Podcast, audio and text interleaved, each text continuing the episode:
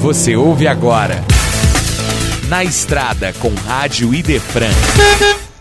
No 18º Congresso Estadual de Espiritismo, pergunta qual a sua visão sobre a eutanásia e o suicídio assistido.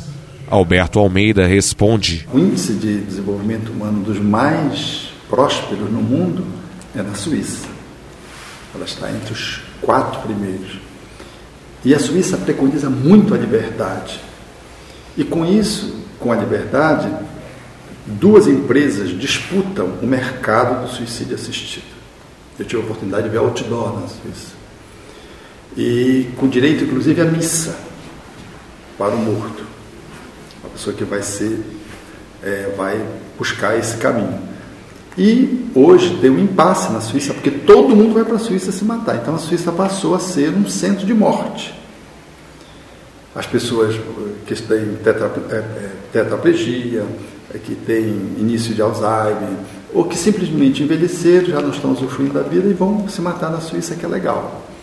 Então hoje em dia tem um movimento hoje que se faz é, de questionamento a essa liberdade que é uma liberdade do ponto de vista do desenvolvimento humano, mas não considera o espiritual, ou considera o espiritual de forma bizarra. Né? A pessoa se mata com a quiescência do Estado e depois tem missa, que é uma coisa muito esquisita isso para mim. Para o espiritismo, efetivamente, a eutanásia ela é sempre um crime, seja a eutanásia passiva, seja a eutanásia ativa. A visão espírita nesse caminho é da ortotanásia, ou seja, a morte no seu tempo certo. Nem a eutanásia, nem a distanásia.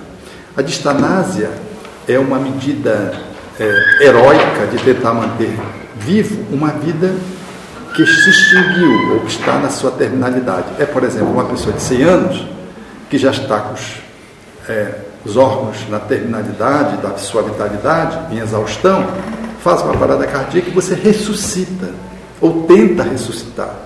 Então, essa é a distanásia, é a tentativa precária de tentar manter uma vida que está se extinguindo por completo. Então, entra a ortotanásia como a, a, o respeito à vida até seu momento final pelas vias naturais, é, coroando esse com os cuidados da medicina paliativa que é capaz de assegurar todo o atendimento à pessoa que está no risco de morte, de, de, de morte né? Ou está na, com a morte terminal, com a morte inevitavelmente posta pela terminalidade da vida, junto com os familiares.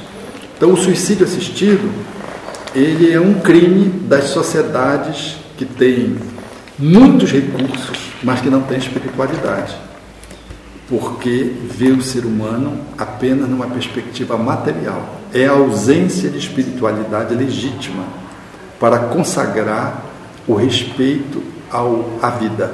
Então, eu decido pelo suicídio porque eu acho que a minha vida é precária. E o Estado, mediante o hospital e o apoio médico, viabiliza esse suicídio que como cumplicidade, né? a medicina entra como cúmplice aí desse caminho.